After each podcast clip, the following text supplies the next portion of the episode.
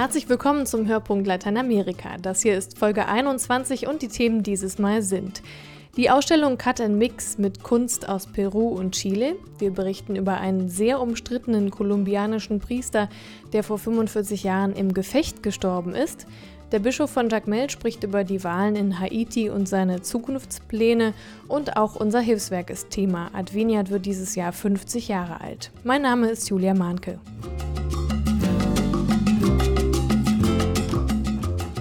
Berlin ist zurzeit eine Ausstellung mit zeitgenössischer Kunst aus Peru und Chile zu sehen und sie heißt Cut and Mix, kulturelle Aneignung und künstlerische Behauptung. Mein Kollege Thomas Völkner hat sich die Ausstellung schon angeschaut. Was verbirgt sich denn hinter diesem etwas sperrigen Titel? Cut and Mix zeigt Arbeiten von neun Künstlern, die eine Verbindung zu Peru und Chile haben. Die meisten von ihnen leben nicht ständig in Lima oder in Santiago, sondern auch im Ausland. Sie haben von überall auf der Welt neue Anregungen, Motive, Techniken und so weiter mitgebracht und in ihre Arbeiten einfließen lassen. Und hier kommt der Titel ins Spiel. Cut and Mix, also Ausschneiden und Mischen, verweist auf diese künstlerische Auseinandersetzung mit dem Fremden. Soweit also die Theorie. Was wird denn in der Ausstellung gezeigt? Ganz unterschiedliche Arbeiten. Zeichnungen, Installationen, Modelle, eine Diastrecke. Mich hat besonders die Videoarbeit von David Sinkiyi beeindruckt, der mehrere Köche beim Zubereiten von Speisen zeigt, aber immer nur ihre Hände bei der Arbeit und den Topf, die Schüssel, den Wok, je nachdem. Die Protagonisten erzählen dazu aus dem Off, zum Beispiel davon, wie sie kochen gelernt haben oder was sie von der peruanischen Küche halten. Daneben geht es aber auch um den Bürgerkrieg in den 80er Jahren und um die Gesellschaft Perus um Indigene, Nachfahren der Spanier und der westafrikanischen Sklaven, Einwanderer aus Ostasien, aber ganz gleich, welche Identität sie haben, sie alle kochen. Das klingt wie eine Suche nach Herkunft und Wurzeln. Beschäftigen sich denn alle Werke in der Ausstellung mit Identität? Manche, nicht alle. Von Leonardo Portus aus Chile sind fünf Architekturmodelle zu sehen. Sie sind aber nicht maßstabsgetreu, sondern eher freie Interpretationen. Portus hat sich von einem früheren Berlin-Besuch inspirieren lassen, bei dem er ein Gebäude besichtigt hat, das der berühmte brasilianische Architekt Oskar Niemeyer in den 50er Jahren im Berliner Hansaviertel gebaut hat. Kaum zurück in Santiago fand Portus in einem Antiquariat ein altes Buch, in dem Niemeyer seine Arbeit an genau diesem Gebäude beschrieben hat. Leonardo Portus gestaltete daraufhin seine Modelle, frei, assoziativ, und brachte sie jetzt zurück nach Berlin, wo die Spurensuche begann. Kann man noch andere Arbeiten sehen, die sich direkt mit Lateinamerika beschäftigen? Ja, zum Beispiel mehrere Teile eines ursprünglich riesigen Zyklus von Zeichnungen des Künstlerpaares Hilda Mantilla und Raymond Chavez aus Chile. Die beiden haben während ihrer Reisen kreuz und quer durch Südamerika in unterschiedlichen Stilen gezeichnet. Porträts von Menschen, die am Rande der Gesellschaft stehen, Ansichten von Städten, Szenen von Überschwemmungen, naturkundliche Studien. Der Zyklus heißt Dibujando America, also Amerika zeichnend, und die Fachwelt behauptet, es sei die künstlerische Erkundung eines Kontinents. Leider werden die Zeichnungen inzwischen nicht mehr komplett gezeigt, weil sie an Sammler und Museen in alle Welt verkauft wurden. Und wie schätzt du das ein? Ist die Ausstellung repräsentativ für die Kunstszenen in Lima und Santiago de Chile oder? Wahrscheinlich nicht. Zumindest meinte Eva Christina Meyer, die Kuratorin der Ausstellung bei einer öffentlichen Veranstaltung, dass sie lediglich eine Auswahl getroffen habe, bei der die künstlerische Methode an oberster Stelle stand. Also Cut and Mix. Thomas Völkner über die Ausstellung zeitgenössischer Kunst aus Peru und Chile.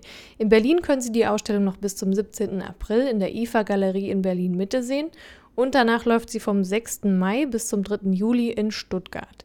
Alle Infos dazu auch auf unserer Internetseite hörpunkt-lateinamerika.de. Ein Priester, der zur Revolution und zum bewaffneten Kampf aufruft, das kann nur eine umstrittene Figur sein. Der kolumbianische Priester Camilo Torres wollte Ungerechtigkeit und Armut bekämpfen und wurde für manche ein Held, eine Art Robin Hood. Andere wiederum verurteilen, was er getan hat. Am 15. Februar 1966, also in dieser Woche vor 45 Jahren, starb er im Gefecht.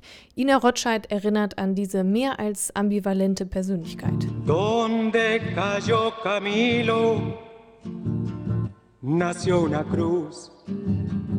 Wo Camilo fiel, wuchs ein Kreuz aus Licht. So beginnt das Lied des bekannten Liedermachers Victor Jara, mit dem er dem kolumbianischen Priester und Revolutionär Camilo Torres ein Denkmal setzte. Einer, der den revolutionären Kampf gegen Armut und Unterdrückung als Ausdruck christlicher Nächstenliebe verstand. Es ist notwendig, dass wir Christen in diesem entscheidenden Augenblick unserer Geschichte festhalten an den Grundwahrheiten unserer Religion. Und das wichtigste Gebot des Katholiken ist die Nächstenliebe. Camilo Torres fasste die Nächstenliebe in ihrer radikalsten Form auf. Als Guerillakämpfer starb er schließlich in den Bergen Kolumbiens.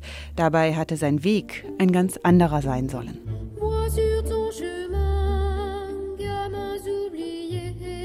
Camilo Torres Restrepo, wie er mit vollem Namen heißt, wurde 1929 in Bogotá als Sohn reicher Eltern geboren. Die Familie lebte einige Jahre in Europa. Alle Wege zu einer hoffnungsvollen Karriere als Jurist standen ihm offen, doch Camilo Torres entschied sich für das Priesterseminar. 1954 wird er geweiht. Er studiert fünf Jahre Soziologie in Belgien und kehrt schließlich als Studentenpfarrer zurück in eine Heimat, die von der Violencia, dem kolumbianischen Bürgerkrieg der 50er Jahre, gekennzeichnet ist, erklärt Michael Huhn vom Lateinamerika-Hilfswerk Adviniat. Er hat bis zu 200.000 Menschen gefordert. 1958 schließlich haben sich dann die beiden großen Parteien geeinigt, aber dieser Kompromiss, der den Frieden brachte, brachte keine soziale Gerechtigkeit. Die Reichen waren immer noch oben und die Armen immer noch unten.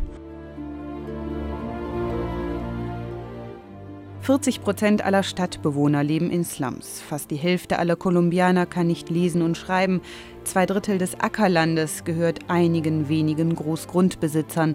Eine schier unerträgliche Situation für den jungen Priester Camilo Torres. Wir alle wissen, dass der Hunger tötet. Welchen Sinn hat es dann, Zeit zu verschwenden an die Frage, ob die Seele unsterblich ist? Doch Torres muss seine Ohnmacht und seine begrenzten Möglichkeiten erkennen, an Armut und Ungerechtigkeit in Kolumbien etwas zu ändern. Auch durch Bündnisse mit den Kommunisten kann er nichts bewirken und so lässt er sich 1965 vom Priesteramt entbinden. In den einzigen Fernsehaufnahmen, die von ihm existieren, kündigt er auf Französisch an. Je considère que j'exerce ich werde mein Amt für die Revolution einsetzen und für die Nächstenliebe. Und wenn friedliche Mittel nicht wirken, dann greifen wir auch zu gewaltsam. Unerhörte Worte aus dem Mund eines Geistlichen und zudem eines Mannes der kolumbianischen Oberschicht. Der nicaraguanische Priester Ernesto Cardenal schloss sich ebenfalls seinerzeit der Guerilla an. Er sagte viele Jahre später, für uns ist Revolution die höchste Form der Liebe. Die Liebe zum Nächsten ist, wie es der Bruder Camilo Torres gesagt hat, die wirkungsvollste Liebe.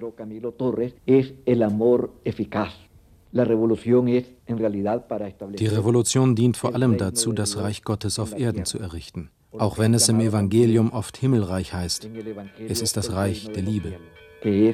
Viele Christen wurden in den Folgejahren nicht müde, die Armut und Ungerechtigkeit auf dem Kontinent anzuklagen, unter ihnen etwa Oscar Romero in El Salvador oder Dom Helder Câmara in Brasilien.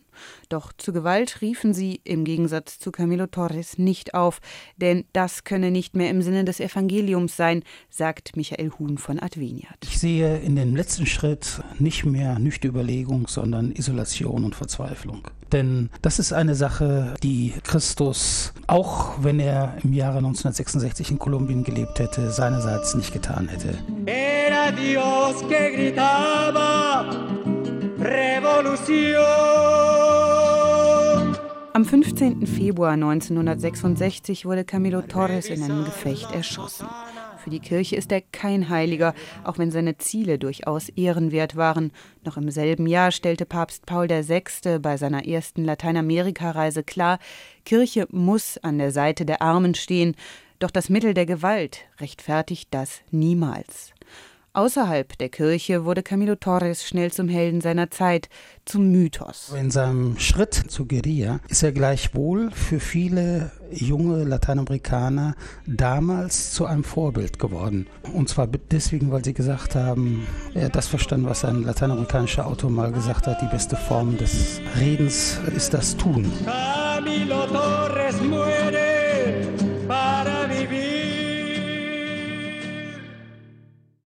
Wenn man auf der Karibikinsel Haiti von Port-au-Prince, der Hauptstadt, Richtung Süden fährt, überquert man eine Bergkette und landet in der Diözese Jacmel. Das ist eine ziemlich grüne Region, die meisten Menschen leben dort. So gut es geht von der Landwirtschaft und der Fischerei. Im Süden grenzt Jacmel nämlich auch ans Meer. Und in der Vergangenheit gab es da auch mal Touristen, äh, wegen der schönen kolonialen Altstadt, aber die wurde leider durch das Erdbeben im vergangenen Jahr zerstört. Der Bischof von Jacmel heißt Lourné Saturné. Er hat seine Arbeit erst vor ungefähr acht Monaten begonnen. Und für ihn ist das alles noch eine große Umstellung. Er war vorher viel in der Lehre tätig und jetzt ist er also Bischof. Ich habe gestern mit ihm am Telefon über seine Arbeit gesprochen. Neben mir saß meine Kollegin Margit Wichelmann, die bei der Übersetzung geholfen hat. Und zunächst habe ich Bischof Saturné gefragt, ob er einfach kurz beschreiben könnte, was seine Diözese ausmacht.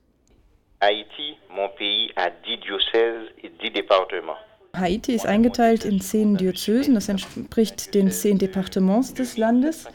Und die Diözese, in der ich tätig bin, Jacmel, hat eine Fläche von 2700 Quadratkilometern und dort äh, leben 350.000 praktizierende Katholiken. Mit was beschäftigen Sie sich denn gerade in Ihrer alltäglichen Arbeit? Das Erdbeben spielt ja bestimmt noch eine große Rolle, oder?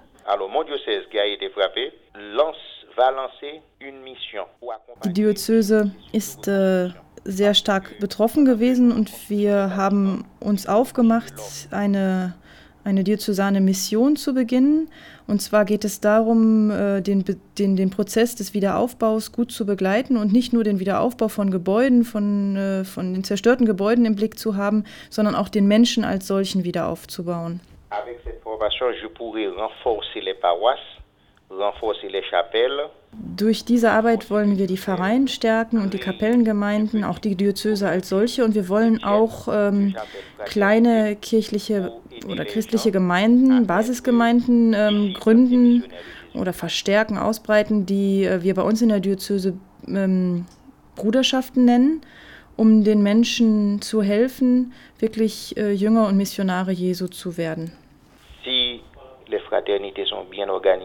Wenn es uns gelingt, gute Bruderschaften, gute Basis, Basisgemeinden einzurichten, die sich auch gut organisieren äh, werden und gut zu organisieren verstehen, dann ist es auch gut denkbar, dass wir dort ähm, Prozesse zum Beispiel von Mikrokredit Projekten einführen, die dann den Menschen helfen sollen, sich selber aus der schwierigen Lage, aus der Armut heraus zu bewegen. Am 20. März ist ähm, die Stichwahl in Haiti zwischen den zwei übrig gebliebenen Präsidentschaftskandidaten.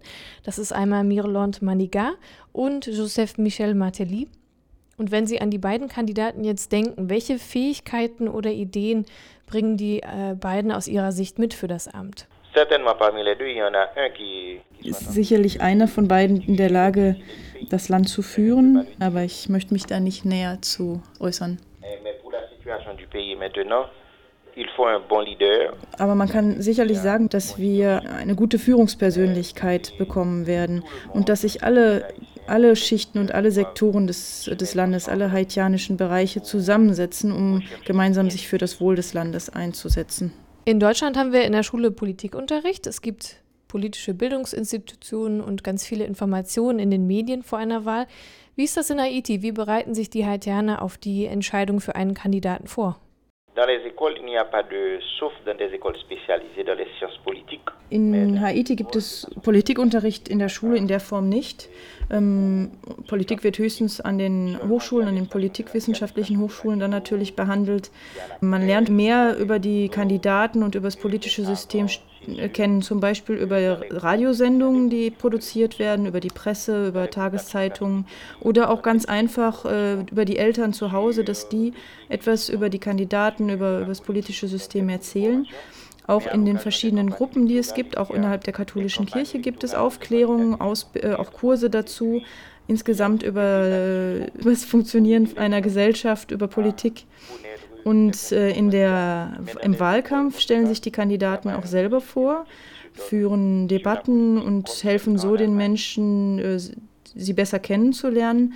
Aber in der Schule gibt es so eine Aufklärung nicht. Ich möchte am Ende noch einen Wunsch zum Ausdruck bringen. Ich, ich, wünsche mir, dass diese Situation, in der Haiti sich heute befindet, für das Land ein neuer Aufbruch wird und dass damit ein Prozess eingeleitet wird, der zu einem richtigen Wechsel im Land führen wird. Merci beaucoup, Monseigneur. Je vous en prie.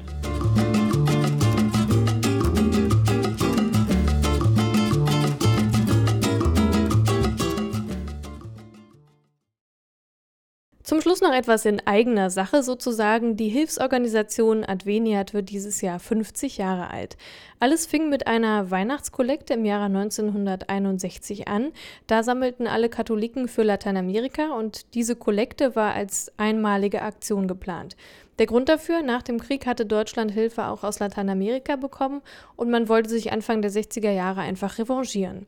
Weil die Sache aber so erfolgreich war und die Beziehungen zu Lateinamerika auch immer enger wurden, wurde dann schließlich die Aktion zur Institution Adveniat. Und seit den Anfängen hat sich natürlich einiges geändert. Prälat Bernd Klaschka, Geschäftsführer von Adveniat. Ich war 1961 noch sehr jung, habe die Anfänge Adveniats mitbekommen und als junger Kaplan habe ich auch begeistert über die Anliegen Adveniats in der Adventszeit gepredigt. In Deutschland war auch die Bereitschaft, äh, die Botschaft Adveniats aufzunehmen und solidarisch zu sein mit den Menschen in Lateinamerika äh, sehr groß. Die Situation heute hat sich geändert und es ist schwerer auch junge Menschen davon zu überzeugen, über die Kirche mit den Menschen in Lateinamerika solidarisch zu sein. Das halte ich für eine der größten Herausforderungen, vor denen Adveniat steht. Im Jubiläumsjahr wird in die Zukunft geschaut, aber es wird auch gefeiert. Im Juli wird es einen Tag der offenen Türen Essen geben, da können Sie uns auch mal besuchen kommen. Ausstellungen sind für dieses Jahr geplant, Vorträge, ein Festakt in der Essener Lichtburg, Fachtagungen in Deutschland und Lateinamerika und noch mehr. Informationen dazu finden Sie auf der Internetseite adveniat.de und die ist übrigens auch niegelnagelneu mit einem sehr hübschen neuen Logo. Das war der Hörpunkt Lateinamerika für dieses Mal. Vielen Dank an Ina Rotscheid, Thomas Völkner und Margit Wichelmann für ihre Mitarbeit an dieser Folge. Mein Name ist Julia Mahnke. Tschüss.